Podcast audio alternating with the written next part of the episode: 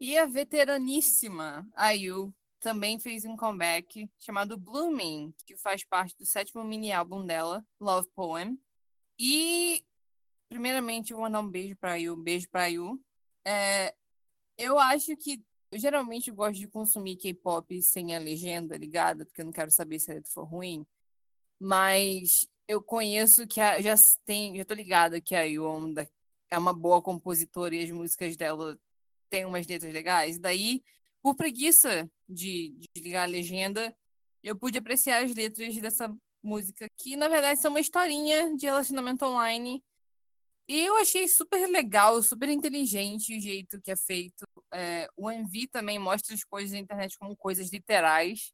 Tipo, os balões de conversa são balões de verdade. Eu achei muito da hora. Eu achei um conceito super millennial. Uhum.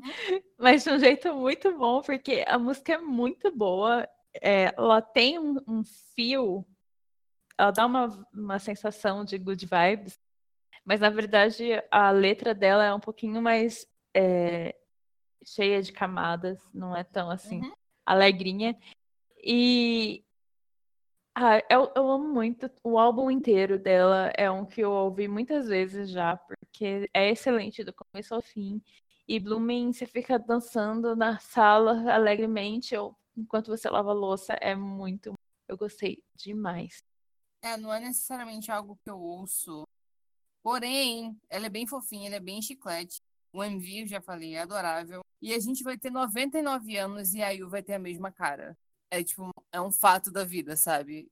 Ela nunca vai parecer mais do que 15 anos. A Yu e Boa, as duas a 80 km hum, por hora. Sem condição.